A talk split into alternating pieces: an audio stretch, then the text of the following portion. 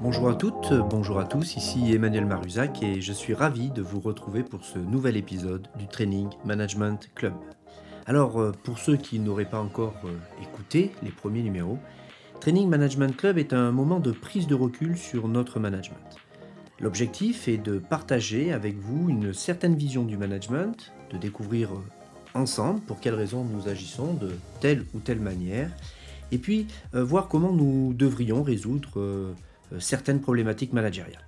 L'ambition de ce podcast est que chaque épisode nous pousse à nous poser des tas de questions sur notre manière de manager. Pour cet épisode, je vous propose de faire un focus sur un des mécanismes les plus importants selon moi en management, le besoin de reconnaissance. Quand on demande à une personne de quoi l'homme a besoin pour vivre, elle dit très souvent Ok, tu vas me parler de Maslow et de sa pyramide.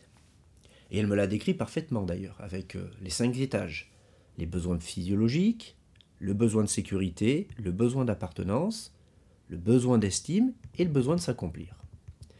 Par contre, elle oublie très souvent un principe de base chez Maslow, la hiérarchisation des besoins. C'est-à-dire qu'un besoin peut apparaître, et ce n'est pas une obligation, que si et seulement si le précédent est assouvi. Bien évidemment, les besoins physiologiques sont directement là. Et c'est là que le bas blesse sur la théorie de Maslow. En effet, il semblerait que Maslow ait sous-estimé la puissance, la force des besoins que l'on pourrait appeler les besoins psychologiques. Les trois derniers l'appartenance, l'estime de soi et le besoin de s'accomplir. En effet, le besoin de reconnaissance n'est pas seulement important pour l'homme, il est vital. Je vais essayer de vous le prouver au travers de deux expériences. La première est une expérience menée au XIIIe siècle par Frédéric II, qui était un empereur du Saint-Empire romain germanique. C'était un passionné de linguistique, il en parlait d'ailleurs euh, neuf langues. Il se posait une question très simple. Avant que l'on nous enseigne une langue, comment ont communiqué entre nous? Finalement, est-ce qu'il n'existait pas une langue originelle? Pour rechercher éventuellement cette langue originelle, il mena ainsi une expérience auprès d'orphelins, six orphelins au total qu'il confia à des nourrices en leur demandant de ne pas parler avec les enfants et de ne pas parler entre elles en présence des enfants. Résultat, privés de liens, tous les orphelins dépérirent et finissent tous par mourir. Deuxième expérience, dans les années 30 au XXe siècle, René Spitz, qui est un psychiatre et un psychanalyste autrichien, euh, mène une étude sur le développement psychoaffectif des nourrissons. Il fit deux groupes. Le groupe A était composé d'enfants nés de mères qui étaient en prison et qui s'occupaient d'eux euh, toute la journée, mais qui étaient aidés par une soignante expérimentée.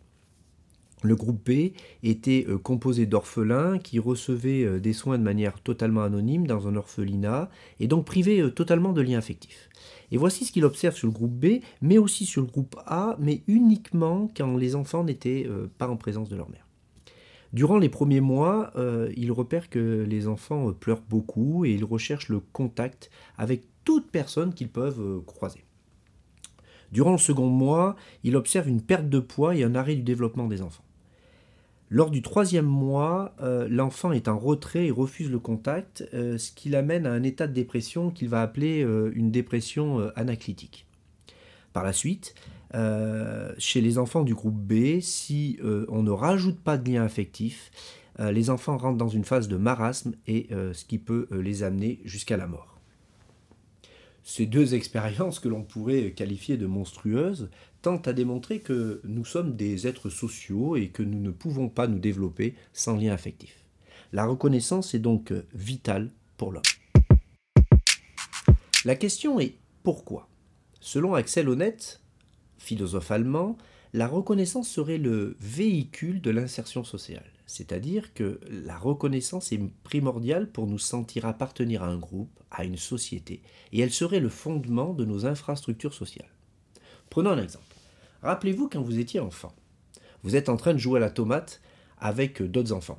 Vous savez, le, le jeu La tomate, c'est le jeu où vous cherchez à faire passer le ballon entre les jambes de vos copains alors que vous êtes en cercle. C'est bon? Vous vous en souvenez? Comment vous avez réagi quand cela faisait quelques minutes que personne n'avait essayé de vous éliminer et que vous n'aviez pas pu toucher la balle? Ben, Il y a de grandes chances que vous soyez sorti du jeu, que vous soyez retournez voir votre papa et votre maman et euh, que vous leur avez dit euh, ils ne veulent pas jouer avec moi. Certains même euh, en pleurent. Eh bien, à ce moment précis, l'enfant que vous étiez ne se sentait pas reconnu comme un individu appartenant à ce groupe d'enfants et même vous vous sentez exclu. Mais le deuxième effet, c'est que à terme, cela peut atteindre votre estime de vous, car se sentir reconnu, c'est aussi s'entendre dire tu as de la valeur. Eh bien, s'il est facile de comprendre que les besoins physiologiques, boire, manger, respirer, dormir, nous permettent de vivre, les besoins psychologiques, quant à eux, nous permettent d'exister. Ils sont donc tout aussi vitaux que les autres besoins, car comme le disait Rousseau, l'homme est un animal social. Alors, comment ce besoin de reconnaissance doit être satisfait dans nos entreprises?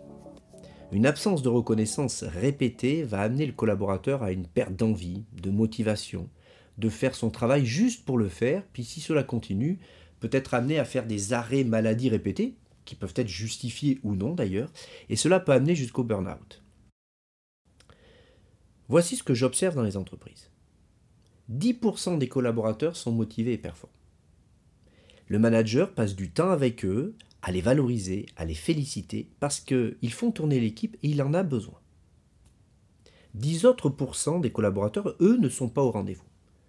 Et le manager passe aussi beaucoup de temps avec eux pour les recadrer et les ramener euh, finalement euh, dans le droit chemin.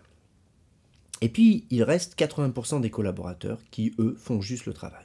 Et là, que fait le manager? Que faites-vous, vous? Eh bien, finalement, j'observe que le manager fait pas grand-chose. Car il a plus le temps, il est trop pris par euh, ceux qui performent, trop pris par ceux qui sont hors jeu, et aussi par son manager qui lui met la pression. Et puis, au final, ils font leur travail, ni plus ni moins. Si le besoin de reconnaissance est vital, il est pour tous. Ceux qui performent sont nourris dans leur reconnaissance, car le manager les valorise. Ceux qui sont hors jeu sont aussi nourris dans leur reconnaissance, car le fait que le manager passe du temps avec eux, c'est leur montrer qu'il a besoin d'eux. Mais pour les 80% restants, eh bien la reconnaissance est quasi nulle. Alors, il leur reste deux solutions pour l'obtenir. Soit performer, soit se mettre hors jeu. À votre avis, quels chemins vont prendre la majorité d'entre eux? Malheureusement, pas celui que le manager souhaiterait. Un peu comme un enfant qui fait des bêtises pour obtenir un peu de temps avec son papa ou sa maman. Et du coup, sans s'en rendre compte, sans mauvaise intention même, le manager s'assure une sorte de fond de roulement d'individus à recadrer. Alors qu'il souhaite que toute l'équipe performe, euh, il risque à terme d'avoir une équipe quasiment toute hors jeu. Alors, en tant que manager, nous devons satisfaire le besoin de reconnaissance de nos collaborateurs et aussi de nos propres managers d'ailleurs. La question est comment? Eh bien, simplement en faisant attention aux besoins de chacun de nos collaborateurs. Nous devons nous interroger sur les besoins qu'a individuellement chaque collaborateur. Quels sont les besoins de reconnaissance qu'il a? Mais ne nous oublions pas, quels sont mes besoins de reconnaissance Et ensuite, il faut chercher à les satisfaire à chaque occasion. Quand j'observe une baisse d'énergie de nos collaborateurs, est-ce que je cherche à vérifier si je n'ai pas oublié un signe de reconnaissance à lui apporter? Et qu'il estimait avoir le droit d'obtenir. En résumé, retenons que le besoin de reconnaissance est vital pour les êtres humains car il nous permet de nous sentir vivants, utiles au sein d'une équipe ou d'une entreprise. Notre responsabilité en tant que manager est de permettre à tous euh, euh, mes collaborateurs d'être dans ces meilleures conditions pour performer, ses propres conditions pour performer. Je lui dois parce que finalement, c'est juste mon métier.